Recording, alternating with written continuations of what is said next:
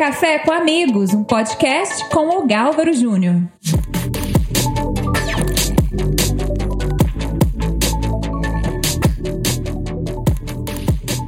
Bom, nós estamos começando o nosso podcast sobre liderança. E eu já estou recebendo aqui o Elias, doutor Elias, vai se apresentar. Quem é o doutor Elias? Então, é, eu sou especialista em direito previdenciário.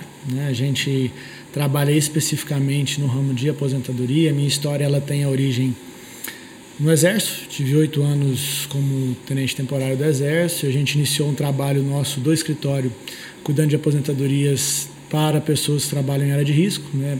trabalham com agentes químicos, agentes nocivos, lá no norte do Paraná. Lá a gente foi, foi lá nós somos pioneiros nesse aspecto, nessas cidades.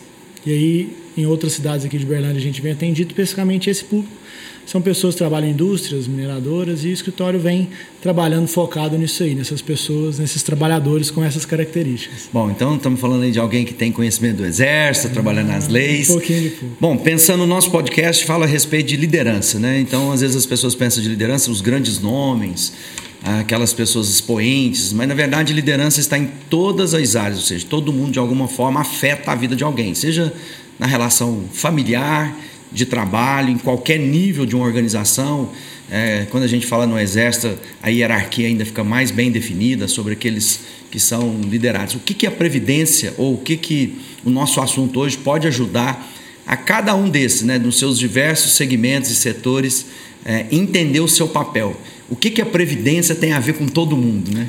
É, todo mundo tem uma relação com a Previdência. Né? Dizia um amigo meu que ou a gente tem crédito para receber da Previdência ou a gente deve à Previdência. Então todo mundo tem essa relação.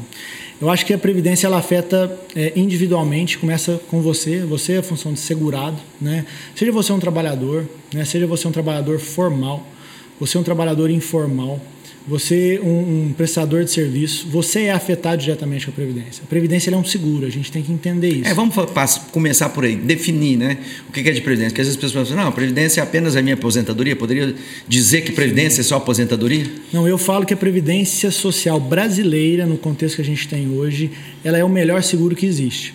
Você paga um valor muito pequeno para você ter um benefício no caso de um afastamento, se você ficar doente, no caso da sua ausência, para os seus dependentes, eles ficarem segurados. Então a gente tem que entender que a previdência é um seguro. E existem algumas regras, como qualquer seguro normal. Né? O exemplo clássico é o exemplo de um seguro de carro.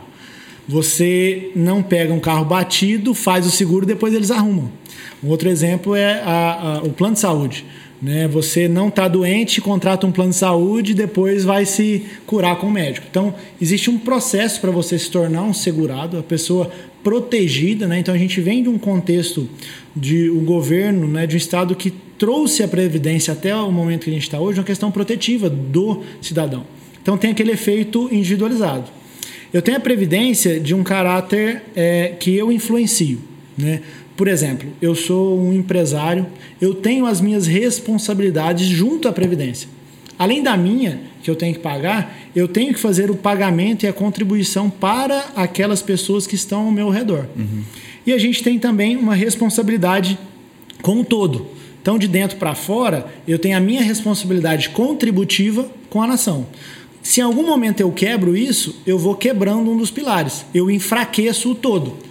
Se o todo ele pensa em proteger, se eu não deixo de dar a minha contribuição, a minha contrapartida, seja individual, seja de maneira coletiva, ou deixando de pensar em todas as pessoas afetadas, eu estou quebrando o sistema. Então, eu não estou tendo o meu papel social adequado, não estou cumprindo a minha função social de cidadão e de empresário, se assim for. Né? Para as pessoas compreenderem um pouco do processo da previdência, poderíamos comparar isso como, por exemplo, uma caixa d'água, ou seja, eu crio um depósito onde há uma entrada de água para encher e os caninhos ou o cano para sair de água.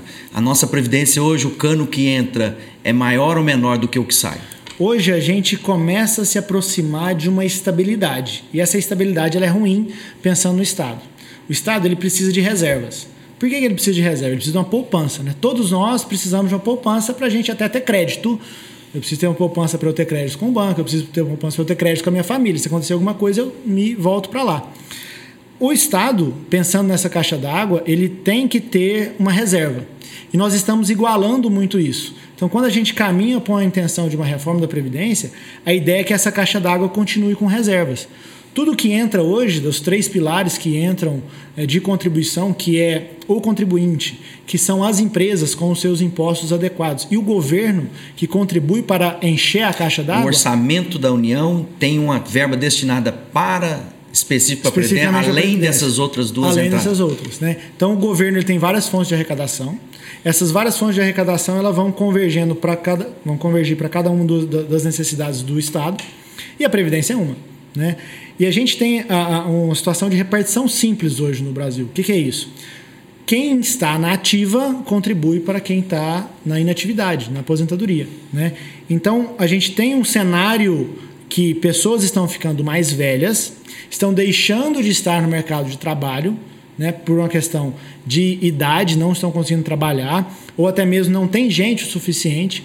E aquelas pessoas que são economicamente ativas, muitas das vezes elas são direcionadas por uma contribuição não obrigatória, que, é o exemplo do PJ ou informal. Aquela pessoa que tem uma, um, uma, uma lojinha de cachorro, uma banquinha de cachorro quente, ele não contribui para a Previdência, mas ele trabalha. Então, ele não, ele deixa de dar aquela contribuição. Então a gente vive esse cenário de menos pessoas contribuindo, menos fonte de arrecadação e a caixa d'água que ela estava cheia, tá tendo mais vazão na saída, mais pessoas estão uhum. aposentando e menos entrada. Então, basicamente, esse é o cenário nosso. Mito ou verdade, né? Às vezes as pessoas estão dizendo, ah, a Previdência, você diz que ela está encontrando uma certa estabilização e ela precisa de ter mais entradas, mas ela está criando um equilíbrio. Mas hoje nós somos deficitários de fato, ou isso é para gerar um certo pânico, para criar uma certa disposição política para que. Eu acho que hoje financeiramente nós não somos deficitários, nós somos superavitários. Né? A gente consegue ter uma estabilidade. Mas esse pânico gerado é para a intenção de que eu não vou deixar, eu não ter condições de pagar.